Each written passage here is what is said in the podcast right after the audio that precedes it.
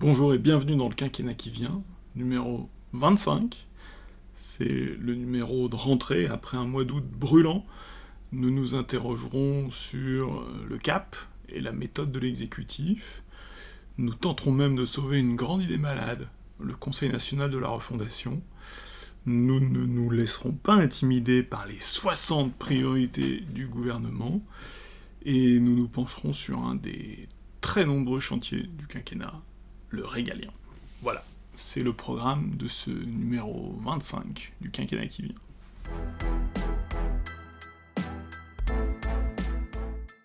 Quatre mois après l'élection présidentielle, il est difficile de savoir dans quelle direction se dirige ce nouveau quinquennat. Les obstacles politiques de juillet ont été franchis, mais ont été suivis d'une enfilade de crises, chaleur, incendie, sécheresse, pénurie d'eau, qui viennent s'ajouter à la guerre en Ukraine et à la crise énergétique. Pendant l'été, le sommet de l'État a diffusé des messages plutôt contradictoires. Le 14 juillet, on avait laissé Vulcain, déterminé, à sa forge. On a retrouvé un peu plus tard Mars, inquiet des conséquences de la guerre. À Bormes-les-Mimosas, lors de la commémoration du débarquement allié de 1944, le président de la République a averti que notre peuple devrait accepter de payer le prix de notre liberté et de nos valeurs, plaçant les Français presque en première ligne d'un conflit qui a commencé son septième mois, mais qui reste pour le moment localisé et contenu. En ouverture du Conseil des ministres de rentrée, le propos présidentiel sur la fin de l'abondance, la fin de l'insouciance, la fin des évidences, prononcé 15 jours après avoir été photographié sur un jet ski, n'a pas été compris, avait peu de chances d'être compris et a semblé même décalé. Avec cette déclaration, comme souvent et comme le veut le, le fameux adage macroniste, l'erreur est probablement d'avoir été trop intelligent. D'un point de vue métaphorique et sans hiérarchiser les loisirs nautiques, qui se valent tous, le jet ski est un choix étrange pour une présidence en quête de cap. Ce sport consiste à faire des allers-retours dans l'eau, en pétaradant, avec un, bilan avec un bilan carbone médiocre. Mais il y en a eu pour tous les goûts parce que le président de la République a également donné un long texte éditorial au magazine économique Challenge en appui d'un dossier sur l'état de la France et des Français. Dans ce texte, on retrouve le président solaire, qui déclare Nous voilà de nouveau optimisme et déterminé. En français contemporain, on dirait déter pour le turfu. Alors si le ton varie, les axes aussi avec son discours solennel devant les recteurs réunis dans, le grand amphithéâtre de la Sorbonne, nous croyions tenir l'axe de la rentrée dans la continuité de la campagne, au cours de laquelle le président a promis d'ouvrir deux grands chantiers, la santé et l'école, mais c'était sans compter sur le séminaire gouvernemental de vendredi, qui a permis à la Première ministre de détailler pas une, pas deux, pas trois, mais les 60 priorités de son gouvernement. Il faut ajouter que le président a également prononcé un très long discours devant les ambassadeurs sur la diplomatie, la politique étrangère de la France, et présidé un conseil de défense consacré à la crise énergétique et aux implications de la guerre en Ukraine. Au bout de 15 jours, il est déjà difficile de savoir où regarder. Mais il faut être juste avec l'exécutif, l'action publique est en crise profonde, elle est sursollicitée, et les chantiers sont en effet innombrables. Toutefois, l'immensité d'une to-do list et la multiplication des prises de parole ne font pas une stratégie. Alors, au milieu de ce déluge de communication, le choix de ne pas convoquer le Parlement en session extraordinaire reste étonnant. Sans chercher à légiférer à tout prix, la réunion du Parlement aurait permis de canaliser les débats et de structurer les discussions autrement que par le prisme médiatique ou les initiatives des uns et des autres. Sans hémicycle, la vie politique tourne un peu à vide ou autour des déclarations de Sandrine Rousseau. Et paradoxalement, c'est Marine Le Pen qui a demandé le plus clairement, le plus fortement, par écrit, la réunion du Parlement pour débattre de la crise énergétique, et même pour voter sur une déclaration. En 2022, c'est donc l'extrême droite, héritière d'une longue tradition antiparlementaire, qui réclame la réunion du Parlement.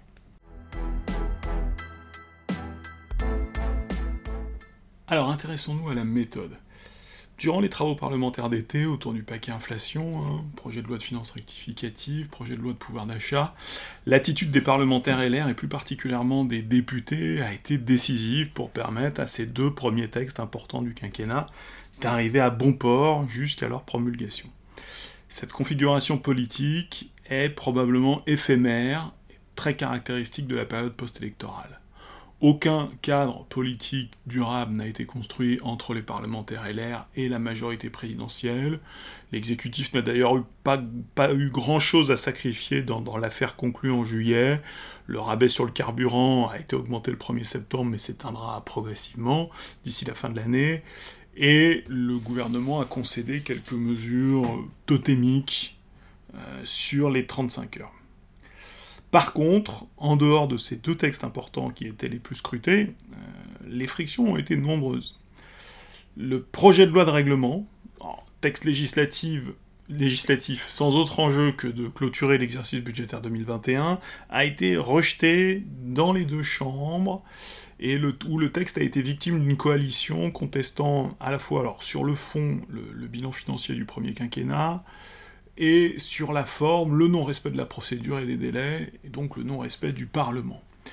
Le projet de loi de règlement a en effet été déposé bien après euh, le délai inscrit dans la loi organique, et en plus il a été inscrit en même temps que les deux projets de loi du paquet inflation, provoquant clairement un embouteillage législatif euh, pour la commission, pour les deux commissions des finances à l'Assemblée et au Sénat. Euh, la conséquence a donc été un, rejet, un rejet d'humeur qui n'a pas d'immenses conséquences, qui a, peu de conséquences, juridiques et politiques, mais euh, un rejet. Autre friction, la nomination d'Emmanuel Vargon à la tête de la commission de régulation de l'énergie. L'exécutif a laissé quelques plumes dans une procédure qui a vu l'impétrante recevoir plus de votes négatifs, 48, que de votes positifs.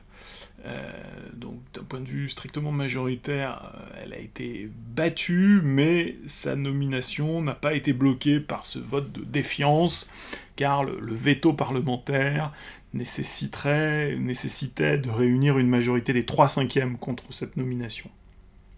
Indépendamment des qualités personnelles de l'ancienne ministre, sa nomination posait plusieurs difficultés. Euh, un, il s'agissait du recasage d'une ministre battue aux législatives quelques semaines auparavant. Donc euh, c'était assez, assez délicat et peut-être même assez indélicat de, débuter vainqueur, de, de, procéder ou de coopérer, de participer au, recasage, au recasage d'une, d'une, candidate battue et d'une ministre exfiltrée du gouvernement. Ces euh, fonctions gouvernementales récente, très récente. Hein. Elle était ministre jusqu'aux législatives.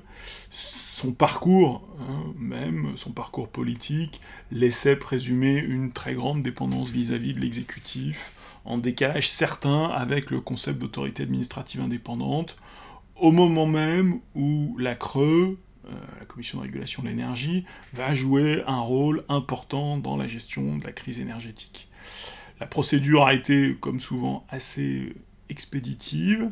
Euh, là, encore plus, puisque la, procédure a été déclenchée suite à l'entrée de Jean-François Carinco, euh, le président sortant de la Creux au gouvernement, et finalement, cette procédure donnait le sentiment que la Creux était un, sas entrant et un sas sortant du gouvernement, ce qui correspond assez peu à l'idée qu'on peut se faire d'une autorité administrative indépendante.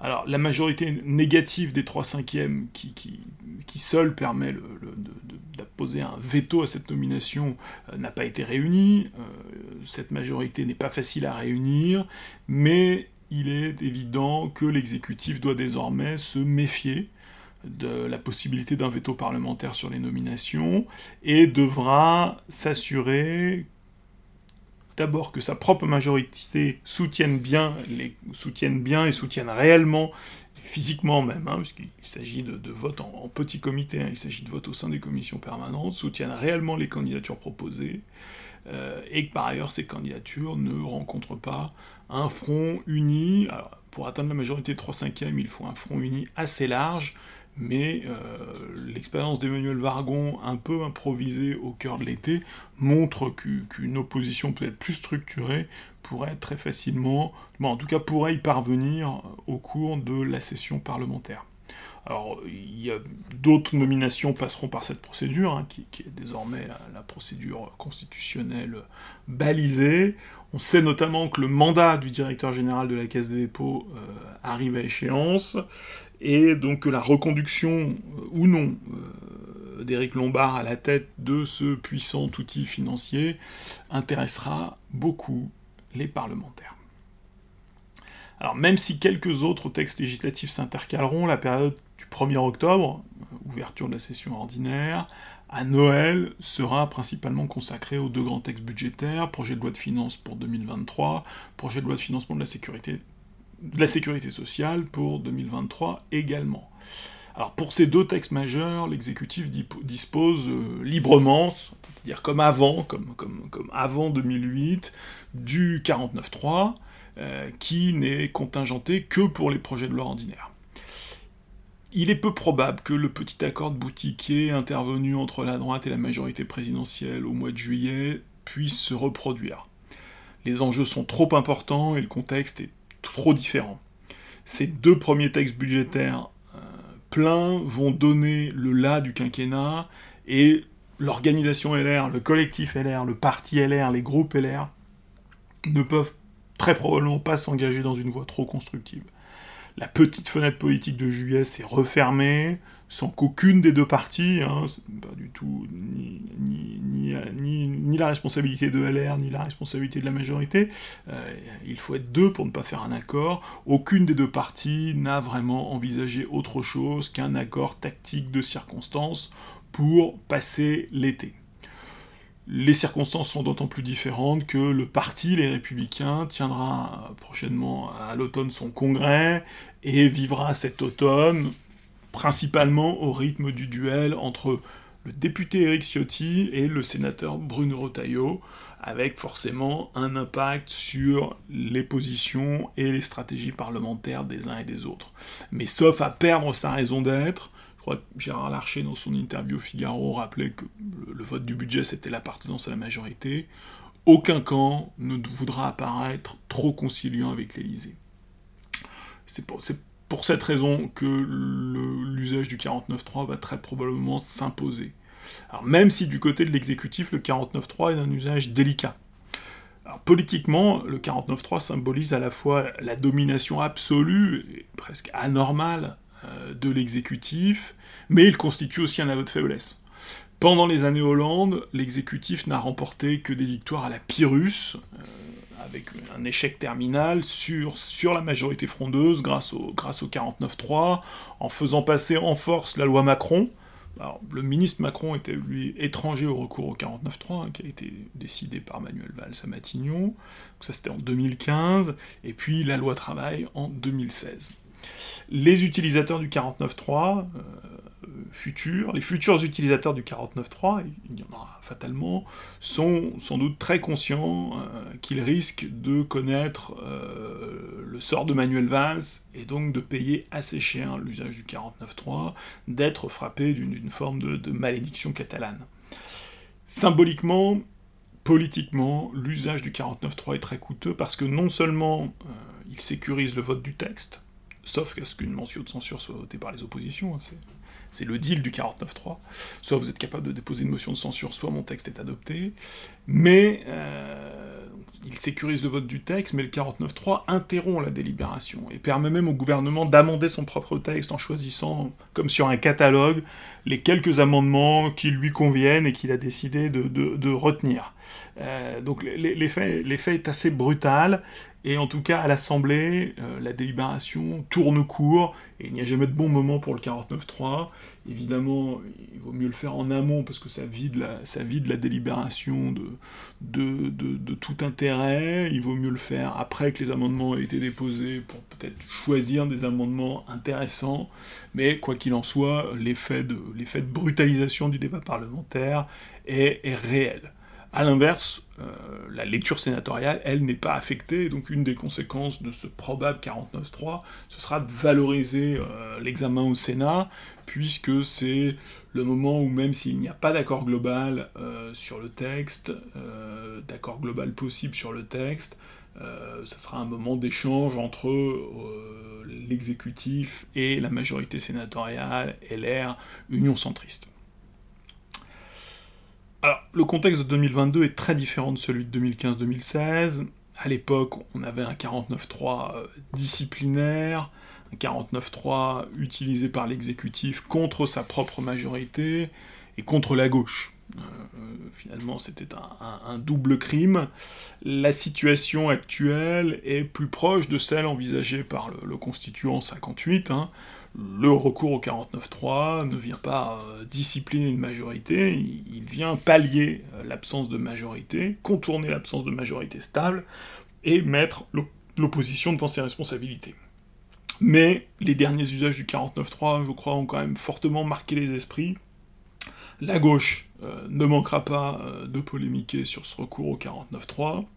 Et surtout le 49.3, le 49.3 des, des années 2015-2016 était vraiment associé à l'image d'une pratique autoritaire au service d'un projet politique qui était l'embryon d'un réformisme libéral, ou en tout cas d'un réformisme libéral à la sauce euh, Valls-Hollande, euh, très modéré, mais en tout cas dans, la même direction. Hein. À un moment donné, la loi travail s'est appelée la, loi Macron 2, euh, et surtout d'un projet, d'une pratique autoritaire, d'un projet réformiste libéral, social libéral, et surtout d'un manque de soutien politique. Donc l'ensemble de ces caractéristiques sont finalement très associées au 49.3, et ne manqueront pas de rejaillir sur le débat de l'automne si, comme on s'y attend euh, le recours au 49.3 s'impose. Et il est donc très logique que le ministre des Comptes Publics, le, jeune Attal, euh, qui vient du PS et qui a, qui a, bien, connu, euh, qui a bien connu cette période-là, et il était en cabinet ministériel à l'époque, il est logique que Gabriel Attal veuille se préserver à la fois de la double accusation d'échec, hein, 49.3 peut être considéré comme un échec, et d'autoritarisme, euh, en prenant soin de ne pas afficher le 49.3 comme son premier choix, c'est ce qu'il fait dans le Parisien euh, hier, euh, Parisien dimanche d'hier, et pour cela il a choisi d'inventer les dialogues de Bercy. alors dialogue, Bercy, c'est évidemment des termes qu'on n'accole pas toujours ensemble, hein, juste ou injuste, le cliché veut que Bercy ne soit pas l'administration qu'on associe spontanément au dialogue, même si, euh, du point de vue de la société civile, c'est un peu différent. Hein. les administrations centrales de Bercy ont, beaucoup pratiqué euh, l'ouverture euh, depuis, depuis, depuis quelques années. Et donc les dialogues de Bercy sont une initiative pour associer les parlementaires en amont du Conseil des ministres, hein, puisque le, PLF sera arrêté le, le 26 septembre, c'est l'émission du 26 septembre, et donc l'idée c'est d'avoir une phase amont euh, pour euh, discuter, échanger, débattre autour euh, du projet de loi. Alors, évidemment, Gabriel Attal présente ces dialogues comme une initiative susceptible d'éviter le recours au 49.3. il faut plutôt voir dans ces dialogues de Bercy un dispositif pour éviter d'avoir assumé seul la responsabilité du recours au 49.3. Hein, la, question sera qui blâmer, euh, question qui va se poser en interne, hein, euh, en interne même au gouvernement, peut-être avec un peu de jeu entre, Gabriel Attal et son ministre de tutelle Bruno Le Maire, en interne à l'ensemble du gouvernement, 49.3 a la mauvaise réputation, et puis aussi évidemment en externe devant l'opinion au sein du Parlement. Euh, Gabriel Attal, jeune ministre des comptes publics, donc du budget, n'a pas envie de, d'endosser aussi facilement euh, le mauvais rôle. La crédibilité de, cette initiative, les dialogues de Bercy, va, se jouer dans des détails qui, n'en sont pas, euh, les délais et la mise en scène. Alors, convoquer par voie de presse tout le monde à Bercy n'est pas le choix le plus heureux de mise en scène mais le ministre a peut-être le temps de rectifier le tir, euh, car même si le Parlement n'est pas en session, euh, et il ne le sera pas en septembre, les commissions parlementaires ont toute l'attitude pour se réunir, travailler en invitant le ministre, et en faisant plutôt les, choses dans, l'autre sens, et, en jouant à domicile. Par ailleurs, pour que le dialogue ne tourne pas court, l'exécutif devra être très attentif au délai, hein. on sait que c'est un sujet euh, dans la pratique gouvernementale d'avant 2022, euh, le respect de délai pas vraiment, semble une espèce d'option ou une espèce de, luxe ou de cadeau fait aux interlocuteurs. Euh, donc dans le, gouvernement de l'après 2022, soigner les délais, la qualité des informations transmises euh, sera aussi un, facteur, un facteur de succès et un facteur déterminant pour pouvoir juger des initiatives comme les dialogues de Bercy. La route vers un dialogue politique de bonne foi est donc encore longue, mais c'est cette initiative de, Bercy qui a été euh, accueillie, euh, en tout cas qui laisse présager que ça peut peut-être un peu marcher, au moins sur la forme, est à, suivre dans les prochaines semaines. Pour rester dans les questions de méthode, le dialogue politique, mais là élargi à la société civile, est aussi la raison d'être du Conseil national de la refondation que l'exécutif va installer cette semaine, donc le, nouveau CNR. Lancé à la veille du premier tour des législatives, ou quasiment à la veille du premier tour des législatives par le, par le président qui était euh, réélu, euh, l'idée d'une nouvelle instance de dialogue semblait mornée. Euh, la proposition avait reçu un accueil glacial, apparaissant comme une nouvelle attaque contre la légitimité de la démocratie représentative en pleine campagne pour les législatives.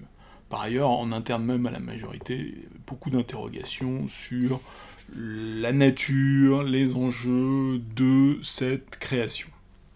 Alors, le, 3 juin, en faisant cette annonce, le président de la République n'imaginait probablement pas qu'il aurait un problème de majorité à l'issue des législatives. C'est peut-être le, secret de la, création du CNR. Et ce CNR semblait conçu au contraire comme une mesure d'accompagnement d'une victoire législative, c'est-à-dire un geste d'ouverture de l'exécutif et de la future majorité qui n'aurait pas dû manquer d'être confortable et malheureusement, les législatives ont fait d'une pierre deux coups, privant l'exécutif de majorité et tout à coup faisant respirer l'Assemblée, euh, la libérant de euh, la, règle de la majorité absolue. Prenant acte de cette nouvelle situation, l'exécutif, le président de la République, aurait pu se dire que euh, le CNR méritait d'être remisé, donc l'idée semblait assez impopulaire, mais trois mois plus tard, elle est encore en vie, mal en point, mais en vie. Et en tout cas, la réunion de jeudi, euh, sauf annulation de dernière minute, la, réunion de jeudi devrait être une première et, pas une dernière. Le président a eu mille occasions d'abandonner cette idée, il ne l'a pas fait, on sait qu'il n'aime pas se déjuger. Le CNR devrait donc avoir une vie précaire, mais une vie institutionnelle. Alors que sait-on de ce futur CNR euh, la réunion doit se tenir jeudi à Marcoussis, en Essonne, hein. Marcoussis, loin de la géographie habituelle du pouvoir. Les travaux devraient être pilotés par François Bayrou, qui cumulerait ainsi euh, le secrétariat général du Conseil national de la refondation, le Haut Commissariat au Plan, dont la production a été assez maigre depuis sa création en 2020, la présidence d'un parti de la majorité, le MoDem, et euh, la mairie de Pau. François Bayrou se spécialiserait ainsi dans les institutions pastiches, hein, le, Haut Commissariat au Plan et le Conseil national de la refondation, dans leur version 2022, euh, n'ayant qu'un très lointain rapport avec le Commissariat au Plan de Jean Monnet et le Conseil national de la résistance de Jean Moulin. L'installation du CNR, on sait qu'elle devrait s'ouvrir par des exposés d'éléments sans doute déjà connus, présentés par la Cour des comptes, la Banque de France, le Haut Conseil pour le climat, et donnera immanquablement lieu à un discours présidentiel. Cette première session pourrait aborder pas moins de cinq thèmes écologie, éducation, emploi, santé et grand âge. On pressent que le discours du président de la République tournera autour du grand basculement, une expression qui, qui l'affectionne et avec laquelle euh, il souhaite souligner euh, la cohérence derrière euh, l'accumulation des crises sectorielles, des crises multiples. Le président de la République aime décrire l'œuvre d'un grand basculement qui donc finalement donne la cohérence, donne une cohérence supérieure à cette ère de crise. Alors qui sera du CNR La religion des politiques semble être faite, la plupart des oppositions peuvent se permettre de boycotter la méthode, et ne viendront pas. Hein, pas de pas de privilège, pour le, pas d'état de grâce pour le président réélu. Hein, la, plupart des élus à ce stade, euh, la plupart des élus d'opposition ont annoncé qu'ils ne viendraient pas. évidemment différent pour les, élus de la majorité, qui même s'ils ne sont pas convaincus, ne, peuvent pas totalement boycotter l'opération. Les trois principales associations d'élus locaux jugent que le cadre n'est pas approprié, mais discutent encore avec l'Élysée et devraient finir par répondre à l'invitation à quelques exceptions près, je pense à Solidaire, euh, et probablement à la CGT et peut-être à FO, les principaux représentants de la société civile organisée auront du mal, par courtoisie républicaine, à ne pas répondre à l'invitation présidentielle, même si euh, l'initiative colle mal, voire est orthogonale avec la tentative de renaissance du Conseil économique et social environnemental, dont la réforme a été votée définitivement au début de l'année. Le président du Sénat, Gérard Larcher, a formalisé son refus en adressant une lettre au président de la République et en dénonçant dans son interview de rentrée au Figaro la verticalité du pouvoir et l'invention d'un machin supplémentaire. Alors, le macronisme est un syncrétisme politique qui réunit beaucoup d'éléments divers euh, et qui réussit encore à nous surprendre. Le président de la République a clairement emprunté la refondation à Jean-Pierre Chevènement, euh, soutien, soutien de premier tour, euh, même s'il peut sembler banal, le terme vient clairement du corpus néo-républicain, et Jean-Pierre Chevènement n'a eu de cesse depuis 1986 au moins de refonder la République, de refonder son école, refonder son industrie, refonder sa politique étrangère. Et d'ailleurs, fort logiquement, l'ancien ministre vient de fonder un nouveau parti politique qui s'appelle Refondation républicaine. Euh, donc il y a au moins quelqu'un qui, qui, est dans, le mouvement.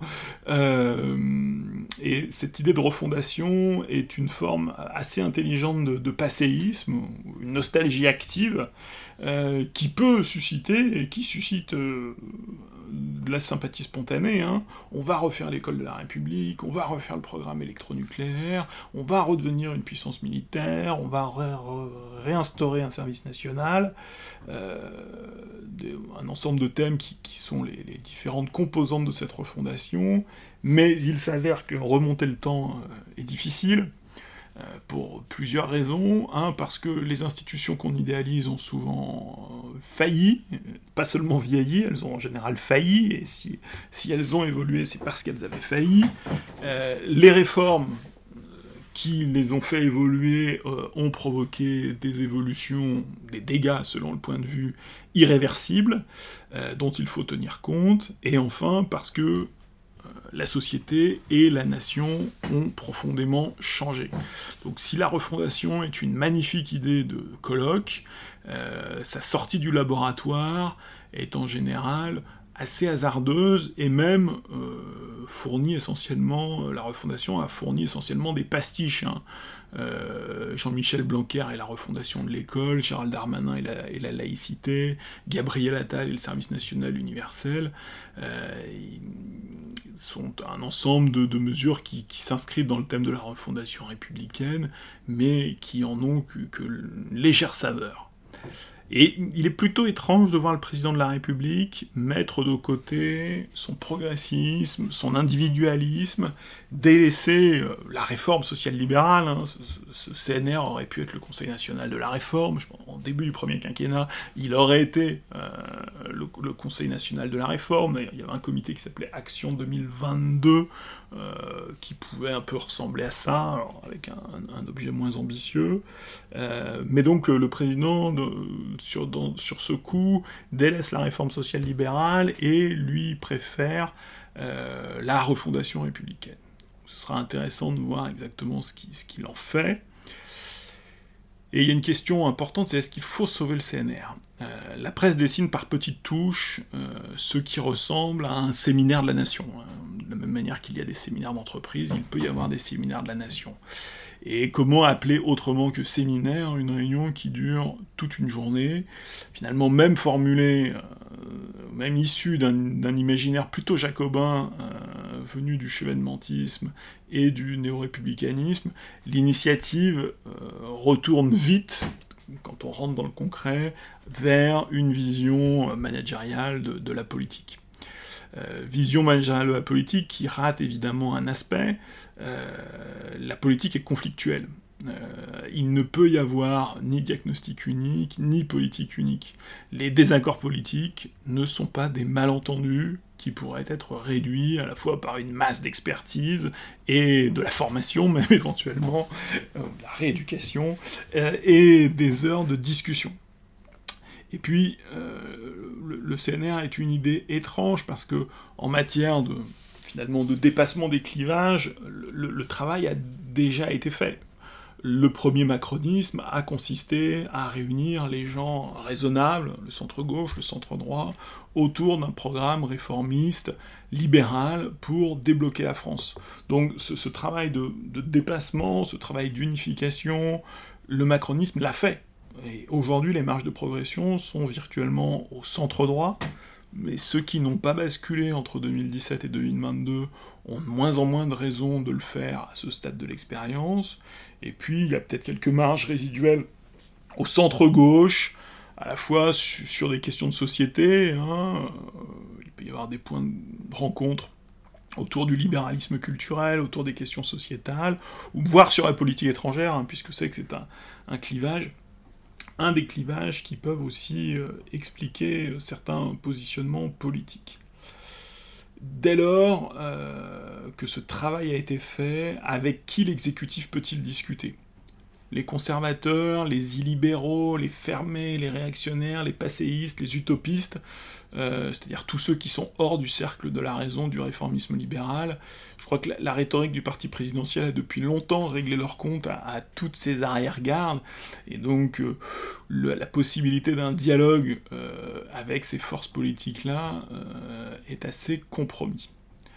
Alors, il y a un second macronisme qui est plus pragmatique, euh, qui est le macronisme des crises. La guerre de mouvement des premières années est passée au second plan, et l'exécutif, depuis 2020, est accaparé par la gestion de crise, même avant si on prend les gilets jaunes, mais sans doute plus, plus raisonnablement depuis la crise sanitaire, euh, l'exécutif est accaparé par la gestion de crise euh, et par la défense de ses positions. Alors, l'horizon je tenter de dire l'horizon lointain, euh, pas, toujours, pas si lointain parfois, hein. certaines réformes sont, menées à bien, l'horizon reste le réformisme social-libéral, mais en général il est reporté à des temps ultérieurs qui permettent de faire face à la cascade de crise euh, et à la montée euh, de l'urgence climatique. Dans la gestion de crise, face à la radicalisation de la gauche, face à la virulence de l'extrême droite, le président de la République peut peut-être espérer encore trouver quelques nouveaux partenaires. Et au fond, euh, avec ce CNR, un peu en avance sur les dates d'ouverture, n'est-ce pas euh, la chasse au Laurent Berger, c'est-à-dire à la CFDT, que Emmanuel Macron ouvre euh, avec ce CNR si on se décale un petit peu et qu'on cherche une façon de, sauver cette idée de CNR, qui, est peut-être une idée intéressante, la seule façon de le sauver serait de le, déprésidentialiser. Euh, il est certain que le Parlement doit remplir sa triple mission euh, constitutionnelle, légiférer, contrôler l'action du gouvernement, évaluer les politiques publiques, mais ces missions suffisent à épuiser largement le temps disponible des deux chambres, en mobilisant au passage une partie du gouvernement hein, qui coproduit la loi et qui passe sur le grill parlementaire en, permanence. Et donc, à côté du, travail parlementaire proprement dit, la création d'un espace dédié au débat, déconnecter les décisions, déconnecter dans une certaine mesure des jeux de pouvoir, sans, naïveté, des jeux de pouvoir du moment en tout cas, un espace j'allais dire une chambre, euh, consacrée euh, au diagnostic, au temps long, est plutôt une idée intéressante. Du côté de l'écologie politique, Dominique Bourg, par exemple, a longtemps défendu l'idée de ce qu'il appelait une chambre de l'avenir, une chambre du futur, une chambre du temps long. Mais euh, pour que cette idée fonctionne, il est évidemment impératif de la déprésidentialiser, parce que sinon elle s'inscrit dans le jeu institutionnel traditionnel et elle y est ramenée en permanence. Alors, c'est une idée qui est sans doute assez loin des têtes, euh, des têtes pensantes de l'Élysée, hein, puisque dans la presse ce matin, un conseiller de l'exécutif expliquait que les absents, euh, les boudeurs, les boycotteurs du CNR allaient manquer une occasion unique d'échanger directement avec le président de la République. Et au fond, ils avaient manqué une occasion d'être, pendant 15 minutes peut-être, Alexis Colère. Et c'est peut-être à, ce genre de, remarques euh, lâchées dans la presse qu'on mesure l'effet d'enfermement et parfois de, décalage euh, et aussi de fascination qu'exerce le président de la République sur, son entourage. Alors pour sauver le CNR, on pourrait imaginer euh, trois personnalités deux nommées par la majorité, une par les oppositions, euh, ayant toute l'attitude pour organiser les travaux, le calendrier, les saisines. Et si on voulait être vraiment plus économe des deniers publics, on pourrait imaginer que le, Conseil économique, social et environnemental euh, prenne l'initiative d'associer les partis politiques, hein, puisque le Conseil économique, social et environnemental euh, réunit la société civile organisée, selon la, formule consacrée, à l'exclusion des partis politiques. partis politiques qui, accessoirement, sont probablement un des maillons faibles de la démocratie française. Et donc on pourrait avoir autour du CESE, avec les partis politiques, euh, dans une configuration proche de, cette idée de CNR, mais évidemment euh, avec de la liberté, sans être soumis euh, à l'agenda du président de la République, à la fois son, son agenda au sens du calendrier et son agenda politique.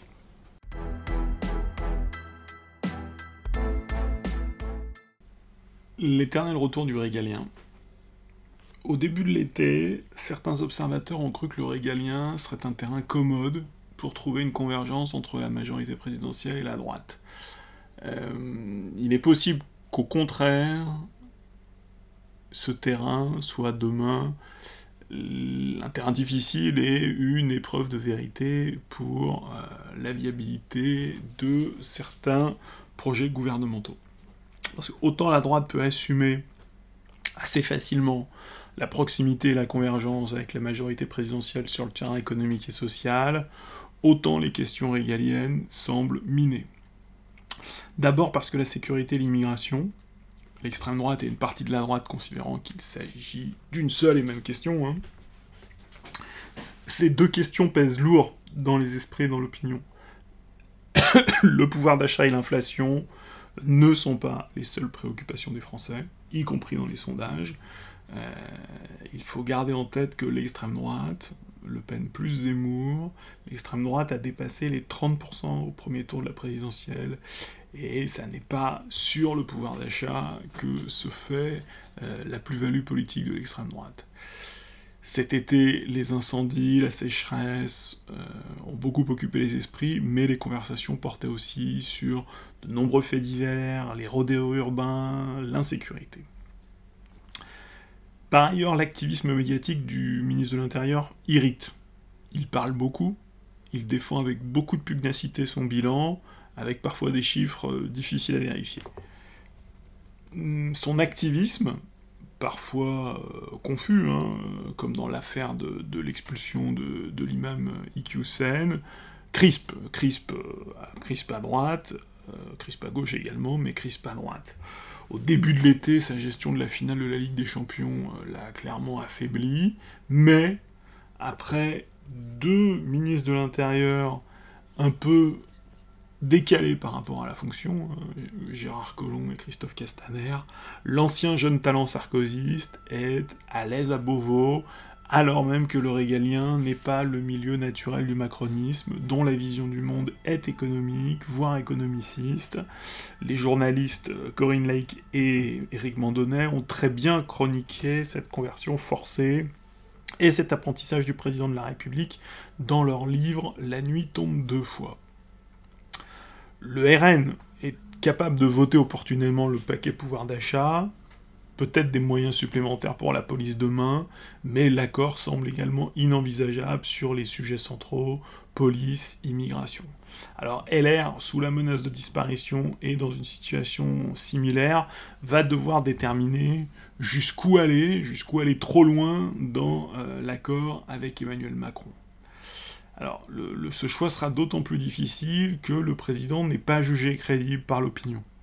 7 sondés sur 10, c'est un sondage IFOP de, cet été sur la, situation sécuritaire, 7 sondés sur 10 considèrent que la délinquance a augmenté ces derniers mois et que le bilan depuis 2017, le bilan du président de la République depuis 2017 est négatif. Seul le bilan antiterroriste du président est jugé positif, à 51%, les autres aspects sont jugés sévèrement, la lutte contre la violence faite aux femmes, négative, euh, le, jugement est favorable à 39%, le maintien de l'ordre au quotidien 30%, la lutte contre la délinquance et la criminalité positif à 25%, la lutte contre les rodéos urbains 21%.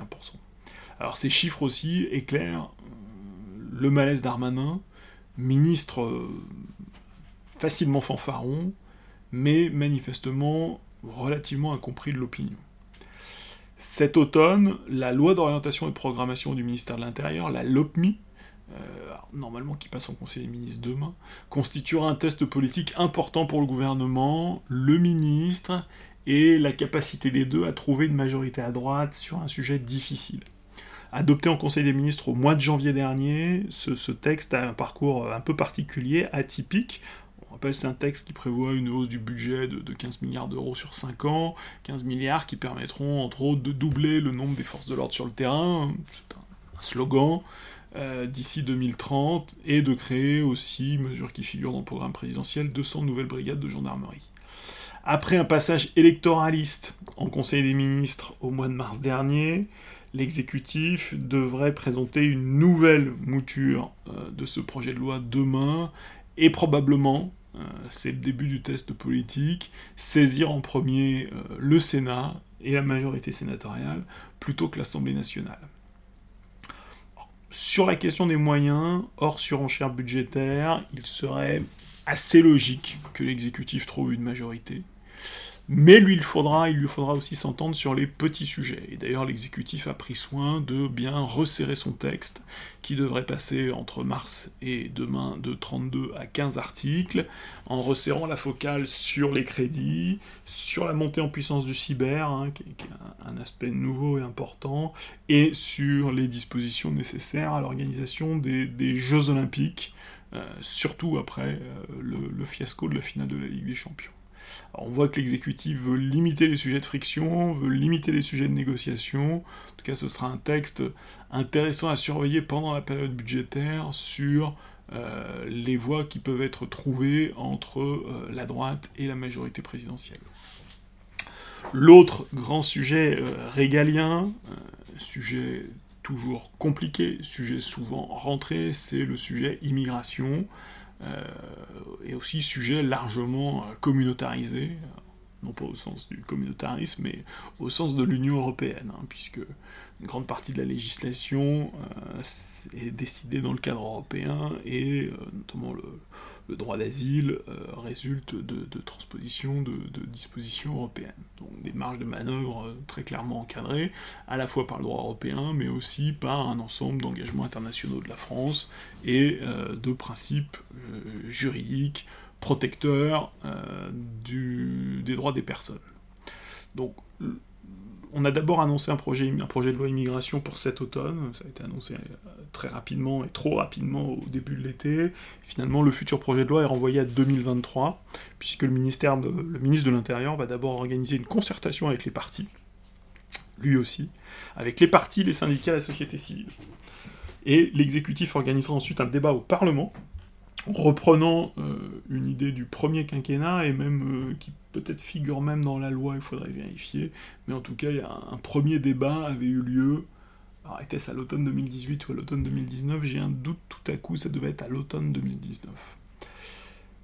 Le ministre de l'Intérieur a rappelé, eu l'occasion de rappeler dans la presse, hein, où il est intervenu souvent, notamment dans le Figaro, dans le JDD, une grosse interview, euh, les orientations du programme présidentiel, hein, la réforme de l'asile, alors qui est en partie européenne, avec quelques avancées dans le cadre de la présidence française de l'Union européenne euh, au cours du premier semestre, euh, mais aussi euh, du, droit, du droit national, du droit domestique, pour arriver à des décisions plus rapides, et aussi, quand elles sont favorables, mais aussi à des expulsions plus rapides élever euh, les exigences d'intégration, alors ça c'est pour l'immigration euh, régulière, et lutter alors, contre la délinquance étrangère, mais là c'est pas tant le, programme présidentiel qui est formulé comme ça que la priorité affichée par le ministre de l'Intérieur.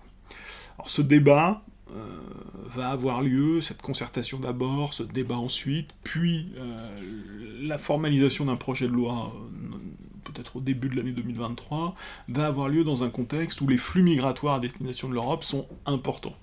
Euh, et ont repris après euh, la crise sanitaire, sans atteindre toutefois les niveaux historiques des années 2015-2016 qui étaient très spécifiques, mais sur l'ensemble des routes, sur l'ensemble des routes migratoires, il y a une montée des, flux euh, très visible sur la route euh, qu'on appelle centrale, c'est-à-dire l'Italie. Hein. L'Italie devient, redevient, reprend à l'Espagne.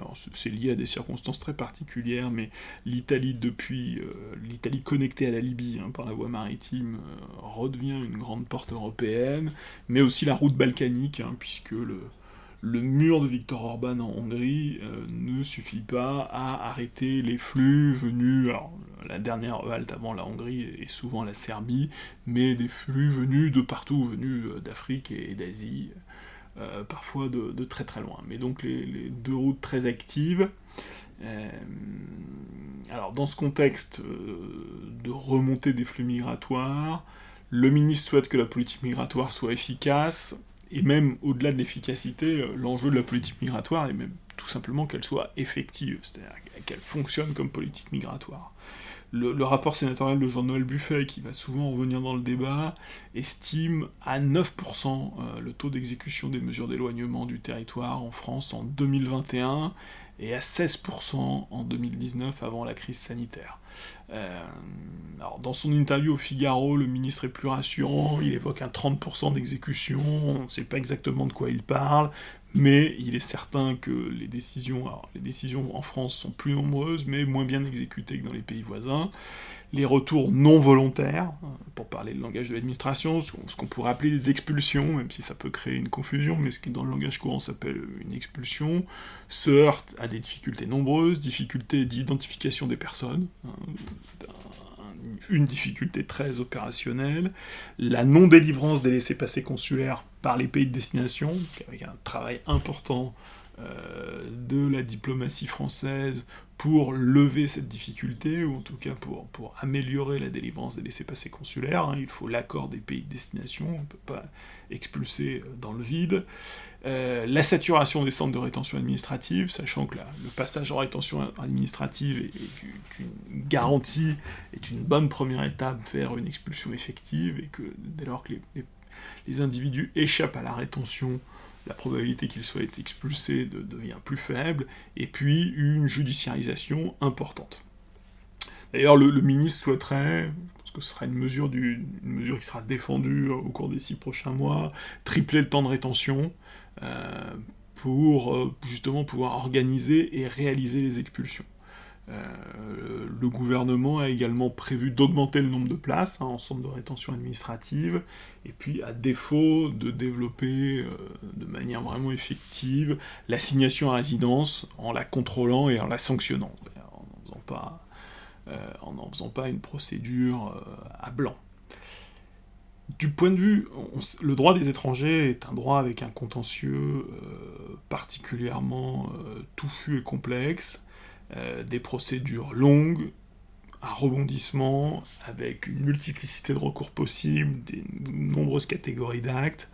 Et euh, le, ministère de l'Intérieur avait missionné euh, au cours de l'année 2020 le Conseil d'État pour examiner le, contentieux du droit du séjour et tenter de trouver des solutions aux, 100 000 recours introduits hein, par des étrangers qui représentent plus de 40% de l'activité des tribunaux administratifs. Et à cette masse, donc c'est un contentieux de masse, c'est un contentieux complexe. Euh, d'ailleurs, le, Conseil d'État propose de le rationaliser hein, avec trois procédures, et l'objectif c'est d'en réduire la complexité pour le rendre aussi euh, plus praticable euh, par l'administration.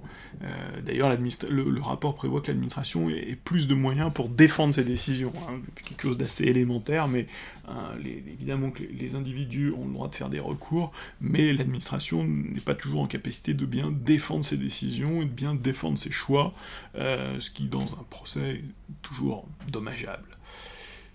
Sur la, gestion des étrangers par les services préfectoraux, le ministre reconnaît avec l'ensemble des observateurs que l'organisation est mauvaise, qu'elle génère des attentes, des files d'attente, qui étaient plutôt physiques, euh, mais qui ont été remplacées par des files d'attente numériques, qui n'en sont pas moins pénibles, qui créent des tensions, des tracasseries, et aussi des trafics, hein, puisque le, le service des, rendez-vous, le business des rendez-vous donne lieu à des trafics assez opportunistes, et par ailleurs l'accès au guichet est même devenu un sujet de contentieux, hein, puisque dans le, dans le contentieux des étrangers, le fait d'obtenir un rendez-vous fait l'objet, ou en tout cas le fait de ne pas obtenir de rendez-vous avec l'administration, fait désormais l'objet de nombreux recours devant le juge administratif, un contentieux où finalement le juge administratif devient un premier guichet ou un pré-guichet, comme le, disent les rapports, euh, les différents rapports, un contentieux assez peu intéressant qui vient pallier euh, une difficulté administrative. Donc ça, c'est un sujet sur lequel le ministère de l'Intérieur doit travailler et travaille. Par ailleurs, l'asile, euh, donc le droit d'asile est devenu la première voie d'accès au séjour régulier en France, mais en même temps, il produit 60% de déboutés du droit d'asile, dont un nombre difficile à évaluer reste clandestinement sur le territoire national. Donc en cohérence avec le programme présidentiel, le ministre propose de prononcer immédiatement la décision d'éloignement et d'accélérer l'examen des recours par la Cour nationale du droit d'asile. Le but est de gagner en rapidité, en efficacité et donc en, effectivité euh, des euh, décisions euh, d'éloignement. Le système d'asile est d'ailleurs encombré par des demandeurs, peut-être 30%, qui devraient être pris en charge par un autre pays européen. C'est un dysfonctionnement majeur de l'espace Schengen. Euh, le principe cardinal de l'espace Schengen, c'est que le premier pays européen où ils ont été identifiés devrait les prendre en charge, mais que dans les faits, les individus circulent et se retrouvent pris en charge dans d'autres pays. Euh, et au final, très peu de personnes, les, Dublinés, sont effectivement transférés vers un autre pays européen. Dans l'immense majorité des cas, leur situation finit par être examinée en France euh, à l'issue euh, d'une procédure rallongée d'autant. Donc un système Schengen qui dysfonctionne, qui est très critiqué par les pays d'entrée, mais qui est très difficile à réformer puisqu'elle suppose beaucoup de solidarité européenne avec euh, les pays euh, portes d'entrée. Euh, une petite avancée dans le cadre de la présidence française du, Conseil de l'Union européenne, mais on est loin encore d'une réforme ambitieuse du, de l'asile européen. Concernant l'immigration clandestine, le ministre veut améliorer la lutte contre les filières en facilitant euh, les enquêtes sur le territoire national, en Europe et dans les pays de départ. Le ministre veut également alourdir les peines en faisant de l'aide au séjour irrégulier un crime et plus seulement un délit. Euh, ce sujet représentera euh, immanquablement une difficulté avec le monde associatif et les ONG hein, qui attendent le ministre de, de pied ferme, qui trouveront évidemment des relais à gauche, mais aussi probablement au sein de la majorité sur la question de la distinction, la question de l'aide au séjour et de la distinction entre le, l'aide humanitaire et l'économie des, filières du, travail clandestin. Alors, c'est le point politique le plus, important. Euh, le ministre assume, depuis le, le début de l'été, de mettre l'accent sur la délinquance étrangère sans toujours définir avec précision ce qu'il entend par délinquant, hein, c'est une particularité de sa com, euh, mais on sait que dans la future loi, il souhaiterait pouvoir, à minima, revoir certaines protections juridiques sans remettre en cause euh, le cadre constitutionnel, le cadre européen, le cadre international, mais l'objectif est donc de faciliter autant que possible l'expulsion d'un plus grand nombre de délinquants étrangers qui sont rendus coupables de crimes et de délits graves, et donc de le faire par la procédure des, arrêtés d'expulsion, par la procédure administrative. Parce que, contrairement à une idée reçue, la double peine n'a pas été supprimée en 2003 à l'initiative de Nicolas Sarkozy, qui a seulement restreint son application. La double peine existe encore et peut prendre la forme d'une peine prononcée par le juge pénal, c'est une interdiction du territoire français, ou alors d'un arrêté d'expulsion pris par l'administration. Et euh, depuis, euh, depuis 2015 notamment, euh, depuis la, montée du, danger du terrorisme en France, euh, le, ministère de l'Intérieur a relancé euh, une politique d'expulsion, alors non pas de, délinquants ordinaires, encore qu'il y a des trafiquants de drogue, mais plutôt tournée vers des délinquants qui relèvent de, la prédication ou du radicalisme. Encore que la communication du ministère autour de, cette politique soit, entretienne beaucoup de, mystères sur l'identité, la nature des faits reprochés aux, individus. Mais dans les deux cas, euh, que ce soit par la voie judiciaire ou par la voie administrative, les étrangers disposent de protections juridiques plus ou moins importantes en fonction de leurs liens familiaux et personnels en France. Euh, et c'est évidemment sur ces protections juridiques que le ministre de l'Intérieur entend en renier, dans le sens inverse, c'est évidemment ces protections juridiques que le, ministre de l'Intérieur, Nicolas Sarkozy, en 2003, avait augmenté. Alors, le, sujet est un peu technique. à l'échelle des flux de la masse des flux migratoires, de l'immigration légale, de l'immigration illégale, euh, la maîtrise des flux ne se joue pas sur les étrangers délinquants, hein, qui, représentent quelques, milliers d'individus, euh, mais symboliquement, euh, pour les radicaliser comme pour les délinquants, il s'agit de démontrer politiquement que le droit au séjour n'est pas un droit personnel acquis, mais qu'il est conditionné au respect des lois. Euh, d'ailleurs, cet, été, le ministre de l'Intérieur a demandé au préfet d'utiliser les, places libres en centre de rétention pour accueillir en priorité les délinquants étrangers expulsables, hein, travailler à l'effectivité sur ce public euh, considéré comme prioritaire, quitte euh, à, à, être moins préoccupé par le tout venant. Alors le ministre de l'Intérieur se place sur un terrain politique et symboliquement, euh, un terrain politique et symbolique très fort. La capacité de l'État à expulser des délinquants étrangers. Euh, par capacité, il faut entendre les moyens juridiques, les moyens matériels, euh, mais aussi la volonté politique de le faire. Alors en ouvrant cette boîte, qui n'est pas forcément une boîte de Pandore, mais en tout cas en ouvrant cette boîte politique, le ministre de l'Intérieur doit évaluer jusqu'où il peut et veut aller, euh, avec une contrainte européenne importante, contrainte juridique importante, euh, jusqu'où la droite le soutiendra, euh, notamment sur le volet législatif, hein, puisque le soutien de la droite sera indispensable pour réussir l'examen parlementaire du texte, et jusqu'où l'exécutif et la majorité le suivront. Euh, dans le programme présidentiel, la formule est assez imprécise, c'est l'expulsion des étrangers qui troublent l'ordre public. L'expression est soit trop précise, soit trop large. En tout cas, elle laisse, laisse une marge d'interprétation importante. Mais, euh, alors, en, amont, l'incapacité de maîtriser collectivement les frontières physiques, et en aval, l'incapacité de faire respecter le droit, hein, notamment en sanctionnant le non-droit, c'est-à-dire en expulsant, sont les deux critères de l'existence d'une politique migratoire qui ne soit pas simplement un accompagnement de flux.